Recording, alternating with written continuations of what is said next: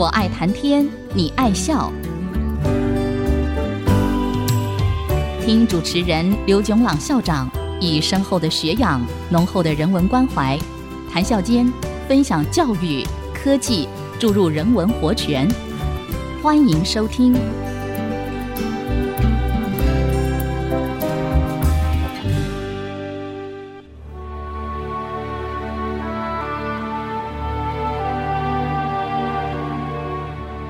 听众朋友，大家好，欢迎收听《我爱谈天，你爱笑》。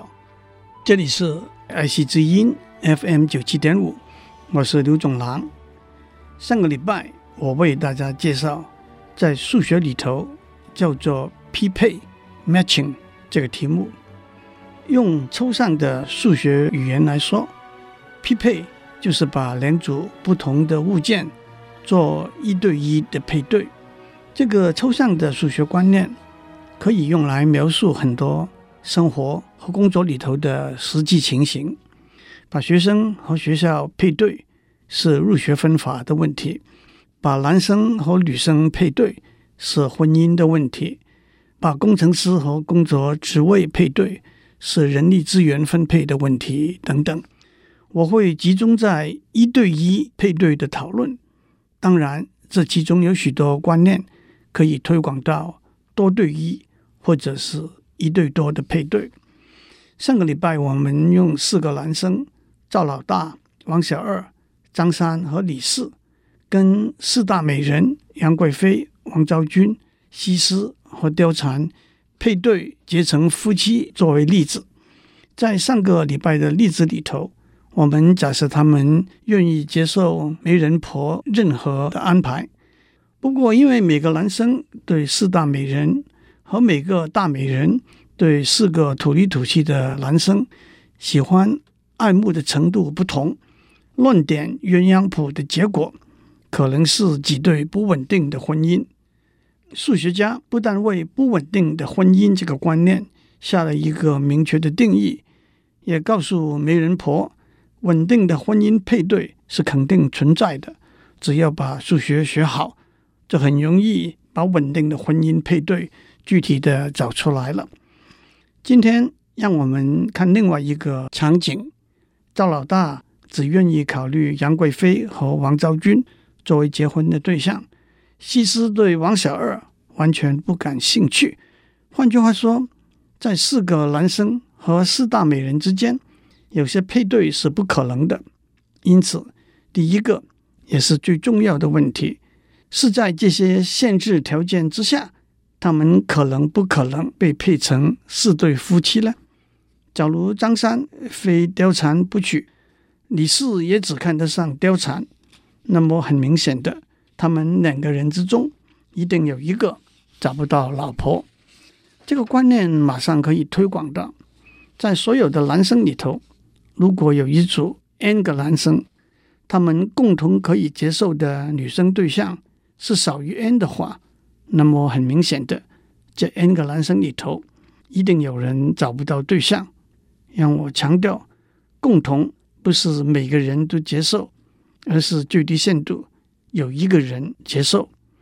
但是一个有趣而不明显的结果是，反过来，如果任何一组 n 个男生，他们共同可以接受的女生对象是 n，或者是比 n 多的话，那么。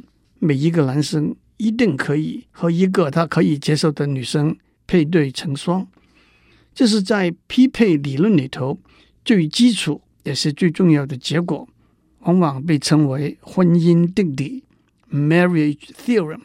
有兴趣的听众可以去把这个定理的证明找出来，而且在下面我们会讲到一些其他的结果，都是用这个基础的定理导引出来的。让我们还是用婚姻匹配的语言来讲一些其他有趣的数学结果。我们知道，假如赵老大和杨贵妃结婚，他们的幸福指数是八；假如赵老大和王昭君结婚，他们的幸福指数是六。推而广之，假如我们知道每一对可能的婚姻的幸福指数，一个重要的问题就是怎样把所有的男生和女生。匹配起来，让他们的幸福指数的总和为最大。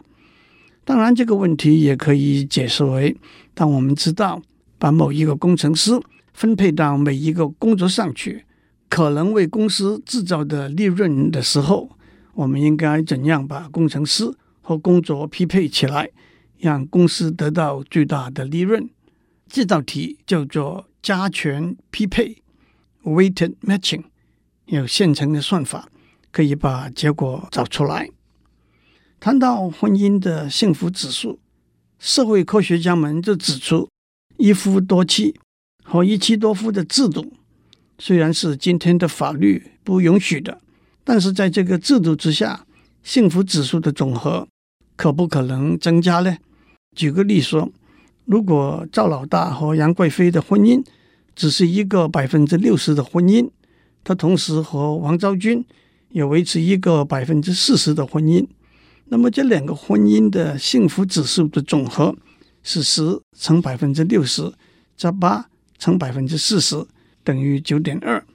当然，我们不要忘记，杨贵妃和赵老大只有一个百分之六十的婚姻，但很可能同时和张三维持一个百分之三十，和李四也维持一个百分之十的婚姻。换句话说，在一夫多妻和一妻多夫的婚姻制度里头。每个男生可以有几个妻子，可是他和这几个妻子的婚姻的百分比加起来必须是百分之一百。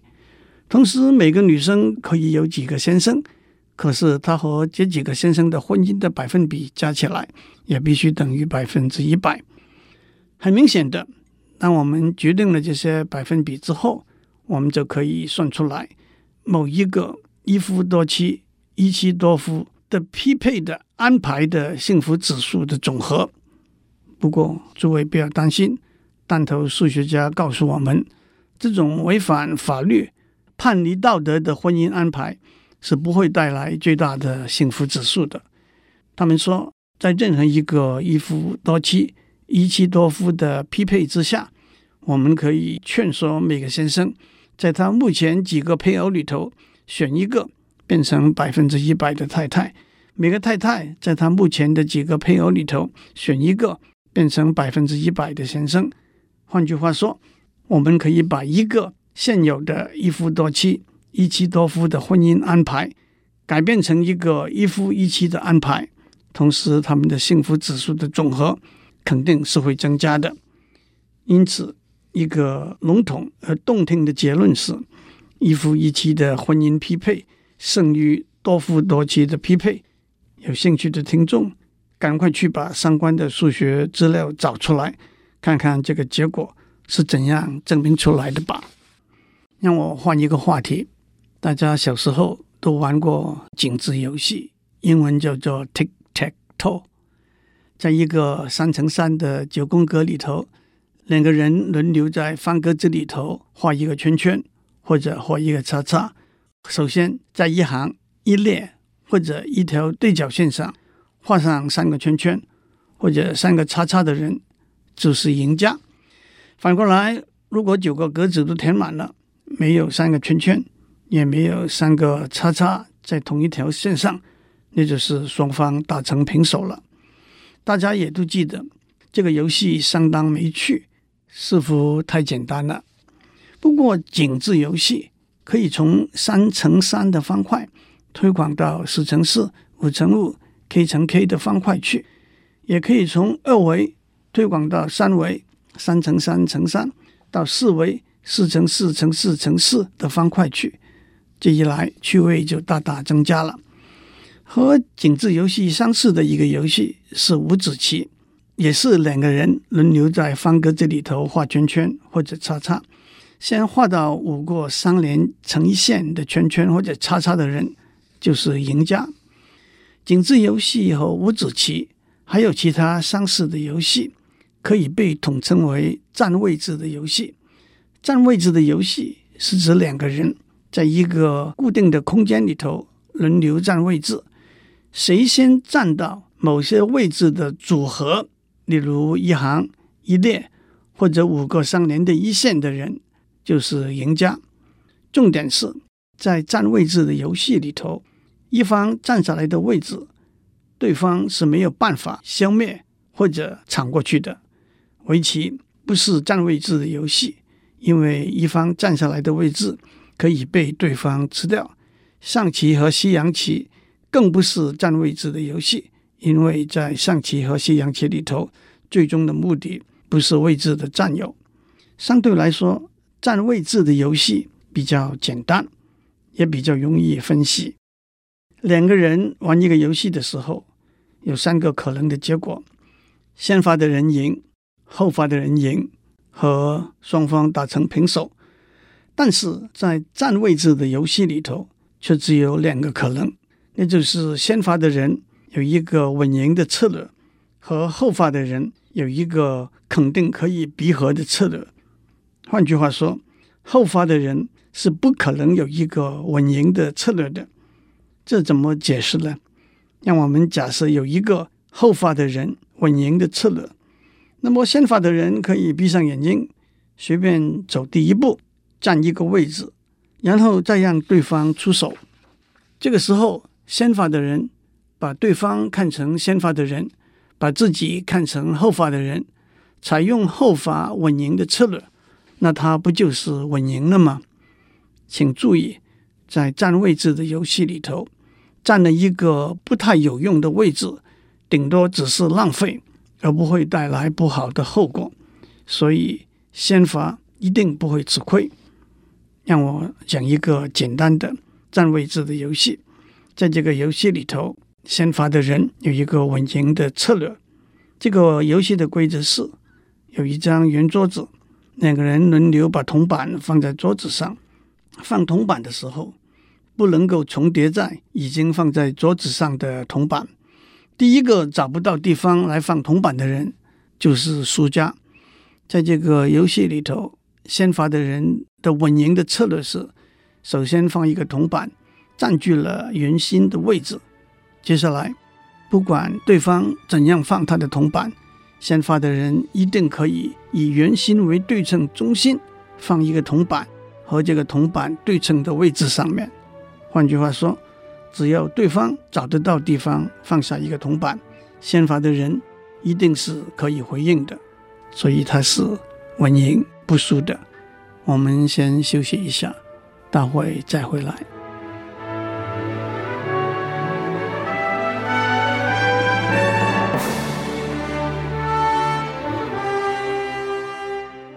欢迎继续收听，我爱谈天，你爱笑。我们在上面讲过，分析一个占位置的游戏，只有两个可能，那就是先发的人有一个稳赢的策略，和后发的人有一个肯定可以逼和的策略。让我指出，这句话只是说稳赢或者肯定可以逼和的策略，二者之一是一定存在的。不过，到底这些策略是复杂到什么程度？又是另外一回事了。我们在上面讲了一个例子，指出在圆桌上放铜板这个占位置的游戏里头，先发的人有一个简单的稳赢的策略。让我们看看井字游戏，那也是一个占位置的游戏。首先，我们只谈二维的井字游戏，我们会从三乘三推广到四乘四，到五乘五，到 k 乘 k 的方块。从经验法则看来，大家都知道这个游戏里头先发的人是没有稳赢的策略的。那么，你可以不可以告诉我，后发的人可以有肯定逼和的策略呢？有趣的是，在三乘三、四乘四的井字游戏里头，后发的人肯定可以逼和的策略是比较复杂的。倒是在五乘五或者更大的井字游戏里头。反而可以找到一个简单的后发的人肯定可以闭合的策略。直觉的解释是，比较大的井字游戏里头，先发的人需要凑成比较长的一行一列或者一条对角线，后发的人也就有比较多的机会去拦堵了。让我描述一个后发逼和的策略，在一个五乘五的方块里头。我要找出二十四个格子，分成十二对，而且每一行、每一列和每一条对角线都要有一对。如果我能够这样做，我就可以告诉你，后发的人肯定可以闭合的策略了。策略是，如果先发的人在某一个格子里画一个圈圈，后发的人就在和这个格子成对的格子里头画一个叉叉，这样反复进行。最后的结果，没有一行一列或者一条对角线会完全是圈圈，因为每一行、每一列、每一条对角线里头都有一对圈圈和叉叉。那么我怎么有把握在二十五个格子里头找出二十四个格子分成十二对，满足上述的条件呢？这是来自我在节目一开始讲的。听起来很简单，事实上很有用的婚姻定理，而且按照这个定理，同样的策略可以应用到六乘六、七乘七、K 乘 K 的井字游戏。同时，听众也马上明白为什么这个策略不能够应用到三乘三和四乘四的井字游戏了，因为在三乘三的方块里头，我们只有九个方格子，不能够找出八对。像上面所讲的那种方格子，二维的井字游戏也可以推广到三维、四维、多维的井字游戏。如果井字方块的大小固定，但是从二维增加到三维、四维、高维，用直觉来说，先发的人肯定是会赢，因为在高维的井字游戏里头，先发的人有比较多的空间拼出赢的组合。后发的人比较难去拦堵先发的人获胜的每一个可能的组合，但是在数学上严谨的证明这个结果是需要相当多的功夫的。接下来让我讲一个很容易描述的数学观念，可是在它背后也有很多有趣的数学结果。一个 n 乘 n 的拉丁方块是一个 n 行 n 列的方块，每行含有一二三。到 n 这 n 个数字，每列也含有一二三到 n 这 n 个数字。换句话说，每个数字在每行出现一次，在每列也出现一次。例如，在一个三乘三的拉丁方块里头，第一行是一二三，第二行是二三一，第三行是三一二。拉丁方块有什么用呢？让我举一个简单的例子：有三个病人。在三天之内要分别尝试服用三种药，每个病人都要先后服用这三种药，还有每天三个病人都要服用不同的药。那么，在一个三乘三的拉丁方块里头，三行代表三个病人，三列代表三天，方块里头的数字就代表三种不同的药了。有一个 n 乘 n 的拉丁方块。如果我们只知道这个方块的一部分，那可不可能把其他部分补起来呢？譬如说，有一个九乘九的拉丁方块，我们只知道上面五行，可不可能把上面四行补起来呢？答案是肯定的。譬如说，有一个九乘九的拉丁方块，我们只知道左上角的五行和五列，那可不可能把其他的部分补起来呢？答案是不一定。这个问题背后的数学基础，又是在上面一开始讲的婚姻定理。有兴趣的听众可以把结果找出来。最后，让我趁这个机会介绍近年来很多人喜欢玩的一个数学游戏——数独。数独这个名字来自日文“ソドク”，一个数独方块是一个九乘九的拉丁方块。加上一个额外的条件，大家记得，一个九乘九的拉丁方块是在每一行里头，一二三四到九，每个数字都出现一次；在每一列里头，一二三四到九，每个数字都出现一次。一个数独方块的额外条件是， 把九乘九的拉丁方块分成九个三乘三的小方块，在每一个三乘三的小方块里头。一二三四到九，每个数字都出现一次。一个数独游戏就是把一个九乘九的数独方块里头的若干个数字告诉你，让你把其他数字补回来。一个最简单的例子是，如果在一个数独游戏里头，第一行的第一个数字是未知，接下来是二三四五六七八，最后一个数字也是未知。那么到底第一个数字是一，最后一个数字是九呢？还是第一个数字是九，最后一个数字是一呢？那就要看在其他的位置上已知的数字是什么了。数独游戏可以经由逻辑的分析来解决，这也是数独游戏有趣的地方。